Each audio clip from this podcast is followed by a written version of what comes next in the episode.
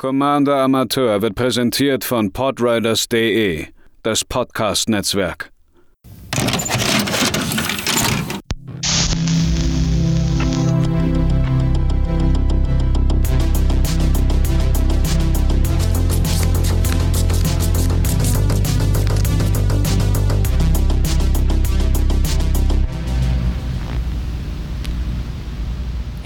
Willkommen, liebe Planeswalker, bei der ersten richtigen Ausgabe des Commander Amateur Podcasts. Mein Name ist Matze und ich bin der Host dieser Show. In unserer allerersten richtigen Episode widmen wir uns den Grundlagen des Formates Commander. Und zwar, wie ein Commander-Spiel überhaupt funktioniert, was das Ganze überhaupt ist. Und ich werde so ein paar Begriffe erklären, die einem wahrscheinlich immer wieder begegnen werden, wenn man sich mit dem Format auseinandersetzt. Aber fangen wir doch einmal mit den kompletten Grundlagen an. Commander ist ein sogenanntes Singleton-Format. Das heißt, in dem Deck, das ihr spielt, darf jede Karte mit Ausnahme der Standardländer lediglich einmal vorkommen. Und im Gegensatz zu den meisten MTG-Formaten, wie zum Beispiel Standard, ähm, ist das Deck nicht auf mindestens 60 Karten beschränkt, beziehungsweise als wird das ganze Jahr als äh, ideal angesehen. Es müssen exakt 100 Karten sein. Von diesen 100 Karten sind 99 in dem normalen Deck und eine Karte ist der Commander. Das ist eine legendäre Kreatur, die im Grunde genommen alles andere vorgibt. Zum Beispiel die Farbidentität oder die Color Identity auf Englisch. Denn in eurem Deck dürfen nur Karten vorkommen, die die gleiche Farbe haben oder eine gleiche Farbkombination wie das auf eurem Commander wenn ihr zum Beispiel jetzt einen Commander habt, der in seinen Mana-Kosten rot-grün hat, zum Beispiel, aber in seinem äh, Text, in dem Regeltext steht noch irgendwas von schwarz. Dann dürft ihr in eurem Commander-Deck rote, grüne und schwarze Karten benutzen und welche Kombination aus diesen Farben euch auch immer beliebt. Das Ganze ist im Grunde genommen ein Multiplayer-Format. Äh, am meisten beziehungsweise am häufigsten spielt man es zu viert. Es gibt allerdings auch Abwandlungen, wo zu zweit gespielt wird oder ähm, man kann das Ganze auch auf, so wie es gesagt wird, maximal sechs ausweiten, aber vier ist meistens das, äh, was man im Internet beim Gameplay findet und was aus der Erfahrung, die ich habe, auch einfach am meisten Spaß macht. Im Gegensatz zu normalen Magic-Spielen startet auch jeder mit 40 Leben und der Commander liegt außerhalb des Deckes in der Command Zone oder Kommandozone. Von dort aus kann man den Commander immer dann spielen, wenn die Regeln es zulassen. Sprich, äh, in der Hauptphase oder wenn ein äh, Commander Flash hat, immer dann, wenn ihr einen Spontanzauber spielen könnt. Sollte der Commander aus dem Spielfeld die Zonen wechseln, sprich, sollte er ins Exil gehen, sollte er auf dem Friedhof landen, könnt ihr euch dazu entscheiden, ihn zurück in die Kommandozone zu packen. Und dann greift nämlich die Regel des Commander Tags. Ihr müsst, um den Commander wieder auszusprechen, jedes Mal zwei Mana mehr bezahlen. Sprich, habt ihr einen Commander für ein Mana und er stirbt, muss man fürs nächste Mal drei Mana bezahlen. Beim nächsten Mal dann wieder fünf und so weiter und so fort. Das sind so die gröbsten Grundlagen. Ähm, es gibt noch eine Sonderregel. Im Grunde genommen gewinnt derjenige, der spielt, der als letztes steht. In den meisten Fällen. Natürlich gibt es irgendwelche alternativen äh, Win Conditions. Es gibt allerdings noch zum Beispiel den Commander Damage. Denn 40 Leben sind nicht so leicht runterzuboxen.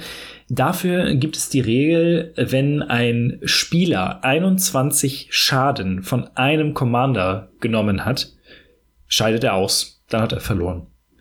Das ist zurückzuführen darauf, wie dieses ganze Format entstanden ist und da möchte ich auch die Brücke zu den Begriffen schlagen. Ich werde jetzt so ein paar Sachen hier erklären, die man vielleicht nicht unbedingt kennt, wenn man ähm, Magic gespielt hat, aber raus ist oder wenn man gerade erst reinkommt.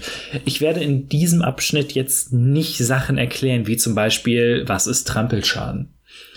Ursprünglich hieß Commander nämlich EDH. Daher kommt auch mein äh, Twitter- und Instagram-Handle. Ähm, das ist die Abkürzung für Elder Dragon Highlander. Das erste Mal ist dieses Format nämlich aufgetaucht, als in der, ich glaube, dritten Magic-Erweiterung die ähm, Elder Dragons gedruckt wurden.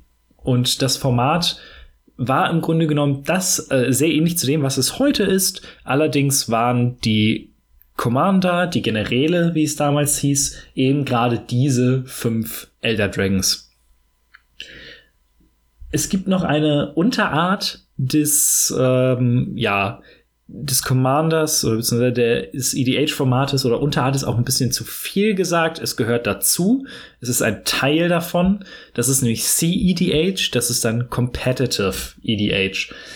Denn an sich ist Commander ein Format, in dem es darum geht, dass alle, die am Tisch sitzen, ihren Gameplan äh, verfolgen können. Dazu später noch mal mehr. Und CEDH ist im Grunde genommen, es gibt einen Kanal, der es immer ganz nett sagt, ähm, am Anfang eines Gameplay-Videos, man spielt mit den stärksten Karten, um die stärksten Decks überhaupt zu bauen. Ganz häufig so ein CEDH-Deck hat ein oder zwei Kombos, mit denen es gewinnen kann, und der Rest des Decks basiert komplett darum, um diese Combo zu schützen. Das ist in einem normalen EDH-Deck anders. Zu diesem ganzen ähm, Power Scale und wie stark ist mein Deck und ist das schon EDH und CEDH, werde ich vielleicht irgendwann später noch mal kommen, denn das ist auch ein Bereich, in dem ich mich einfach nicht gut auskenne. Für viele ist der Einstieg ins äh, Commander-Format ein Precon. Das steht für Pre-Constructed Deck. Eine Zeit lang gab es einmal jährlich ein Fünferpack von Wizards mit fünf vorkonstruierten äh, Decks mit genügend Kram drin, mit Reprints und mit neuen Karten und eben auch mit äh, Commandern. Inzwischen hat sich da ein bisschen was bewegt. Zum Zeitpunkt dieser Aufnahme ist es so, dass zu jeder neuen Standard-Edition auch zwei äh, Precons dabei sind für das Commander-Format. Ganz einfach deswegen, weil Commander äh, zum Zeitpunkt äh, dieser Aufnahme das beliebteste Format ist. Dann gibt es noch eine andere Art, äh, sich Decks zu holen, und das ist nämlich über Net-Decking. Etwas, was mh, mm, ich möchte sagen, bei einigen verpönt ist, denn Netdecking beschreibt den Vorgang, eigentlich sich aus dem Internet Informationen zu ziehen und sich daraus ein Deck zusammenzubauen.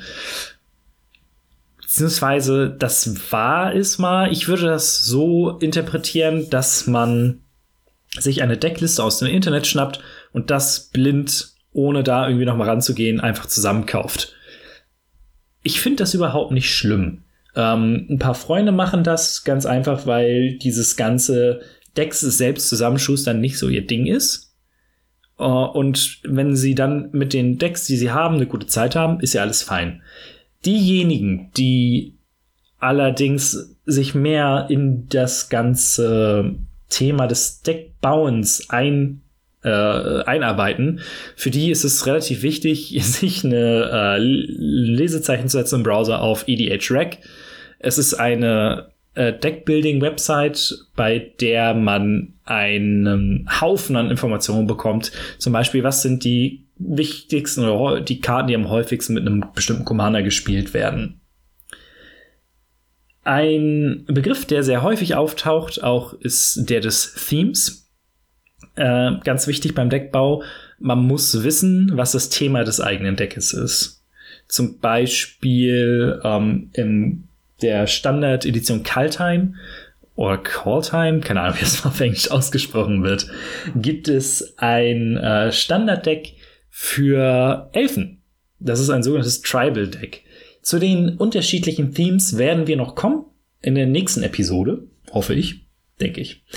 Ähm, da werde ich so ein paar der bekanntesten und beliebtesten vorstellen.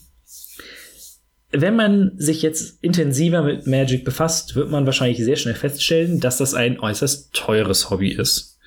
Und gerade wenn man mehrere Decks hat, neigen dazu, also neigen einige Menschen dazu, Proxys anzulegen. Ein Proxy ist im Grunde genommen eine kopierte Karte. Am besten in hoher Qualität. Äh, auch durchaus ein Streitthema. Ähm, ganz viele machen das zum Beispiel so, dass sie sich eine, wenn sie eine äußerst teure Karte haben, dann kauft man sich die einmal, hat die und wenn man die jetzt allerdings noch in zwei, drei weiteren Decks sehr gut spielen kann, weil sie da einfach gut reinpassen, dann fertigt man Proxys an. Und ich finde, das ist eigentlich auch etwas, was, ja, ich finde es nicht verwerflich. Aber dazu auch gleich noch mal ein bisschen äh, mehr. Und dann kommen wir äh, zu einem Punkt, zu, bei dem ich erst seit kurzem mich ein bisschen mehr für interessiere, das ist nämlich äh, Vorthos. Ähm, das steht im Grunde genommen für die ganze Welt und Geschichte, die hinter diesem Kartenspiel überhaupt ist. Und es gibt einige Leute, die bauen sich komplette Warthos Commander Decks. Ich habe keine Ahnung, ob ich das richtig ausspreche. Es ist furchtbar. ähm, es, stolper immer wieder über den Begriff, deswegen fand ich das jetzt einfach mal wichtig, um eine Einordnung zu geben, was das Ganze überhaupt sein kann, wo das hingeht und so weiter und so fort. Wer am Ende eines Spiels absolut keine Chance mehr sieht zu gewinnen, der scoopt, ist ganz leicht übersetzt, aufgeben. Im Spiel selbst gibt es so ein paar Begriffe, die wahrscheinlich immer wieder fallen werden. Äh, zum Beispiel ein Mana Dog ist eine Kreatur, die Mana generiert. Ähm, ein Fetch Land Kraken heißt ein Land zu opfern, um ein anderes Land, beziehungsweise dieses Kraken ist meistens etwas opfern. Und ja, äh, das sind so die Begriffe, die für mich am wichtigsten sind, weil sie am häufigsten vorkommen. Und zu guter Letzt möchte ich ganz, ganz kurz über die sogenannte Rule Zero und den Social Contract reden. Das sind Sachen, die immer wieder umstritten sind, über die man sich, äh, über die immer wieder geredet werden. Der Social Contract habe ich in einen ähm, Reddit-Post, ich werde den äh, in den Show Notes verlinken, wenn mir das möglich ist, äh, eigentlich eine sehr, sehr schöne äh, Beschreibung gefunden, die ich jetzt mal on the fly übersetzen werde. Ähm, ich schulde es meinen Gegnern vor dem Start eines Spiels meine Erwartungen klar zu formulieren. Wir alle ähm, schulden es uns, äh, das Spiel so zu arrangieren, dass wir alle Spaß dran haben. Und der dritte Punkt ist, okay, äh, ich spiele nie äh, Commander für Preise, einfach nur oder selbst wenn nur für Kleinigkeiten. Commander ist in der Idee entstanden, ein Casual-Format zu sein, was Spaß bringen soll. Ähm, Spaß ist, es gibt ja den Spruch, Spaß ist ein Nullsummenspiel. Der, die einen beschreiben das so, die anderen so. Ähm, Fakt ist aber, wenn jemand, dessen Spaß darin besteht, seine Gegner komplett daran zu hindern, irgendetwas zu tun, an einem Tisch mit drei anderen Leuten sitzt, die darauf nicht eingestellt sind, dann hat genau eine Person Spaß an diesem Spiel. Das ist eben das, worauf dieser Social Contract anspielt. Es gibt noch so ein paar ungeschriebene Regeln, wie zum Beispiel keine Massenlandzerstörung zu spielen, wenn man jetzt es nicht darauf anlegt oder nicht halt in, ich sag mal, höheren ähm, Power Level spielt. Einfach weil das etwas ist, was vielen Leuten ähm, auf die Nerven geht. Und die Rule Zero. Es gibt ein Regelkomitee. Denn das Besondere an Commander ist, dass es kein Format ist, was von Wizards betreut wird, die ja für Magic the Gathering verantwortlich sind, sondern von der Community, beziehungsweise von den, äh, von einigen Leuten aus der Community. Und die offiziellen, es gibt ein äh, offizielles Regelbuch, beziehungsweise es gibt ein paar offizielle Regeln, die auch immer wieder sich Veränderungen unterziehen können. 2020 hatten wir zum Beispiel die große Änderungen, äh, Änderung, dass äh, Todestrigger von Commandern funktionieren, im Gegensatz zu dem, was davor los war. Ähm, und die Regel 0 besagt im Grunde genommen, dass lokale Gruppen diese Regeln anpassen können, wie sie es möchten. Wenn man da irgendwelche Ausnahmen einbauen könnte, dann oder einbauen möchte, dann redet man mit seiner Gruppe vorher, mit den Leuten, mit denen man spielt. Und wenn alle fein damit sind, cool. Zum Beispiel eine Sache ist äh, die Bannliste. Die, es gibt eine äh, Banlist, die einige Karten beinhaltet und wenn man jetzt, jetzt aber mit seiner Gruppe zum Beispiel redet und sagt, so, die Karte ist auf der Bannliste, ich will sie aber unbedingt, unbedingt spielen und alle sind fein damit, dann wird nicht das Regelkomitee vom äh, Commander kommen und sagen, nee, nee, nee, du darfst nie wieder ein EDH-Spiel spielen. Das ist es eben. Äh, es ist ein soziales Format, in dem man viel miteinander reden muss. Und da kommen wir zum letzten Punkt, der mir spontan noch eingefallen ist. Äh, Politics. Politics ist etwas, was ich nie so richtig in meinen Spielstil eingearbeitet habe, bevor ich angefangen habe, Commander zu spielen oder auch mich damit intensiver zu befassen. Ähm, Politics ist etwas, was auch eigene Folgen beinhaltet, aber die grobe Idee ist es, dadurch, dass es ein Multiplayer-Format ist, kann man mit den anderen Leuten reden und ihnen Vorschläge unterbreiten und ihnen sagen, hey, ähm, ich könnte das da removen, sollte ich das tun oder äh, wollen wir das irgendwie anders angehen? Und so können äh, Allianzen geschmiedet werden, man macht sich Feinde und das ist im Grunde genommen das grobe Konstrukt. Das sind so die wichtigsten Punkte, die ich mir rausgeschrieben habe. Wenn ihr Fragen habt oder irgendwelche Anmerkungen, schreibt mir gerne bei Twitter oder Instagram unter edh-amateur. Es gibt auch einen Discord-Server, den ich aufgesetzt habe. Da geht es generell um Magic. Da ist aktuell noch nicht so viel los, aber vielleicht wird es ja irgendwann anders. Den Link findet ihr auf den entsprechenden Social-Media-Kanälen. Vielen Dank fürs Zuhören und wir hören uns dann beim nächsten Mal wieder, wenn es darum geht, was so die beliebtesten und bekanntesten Deck-Themes sind. Bis dahin, macht's gut.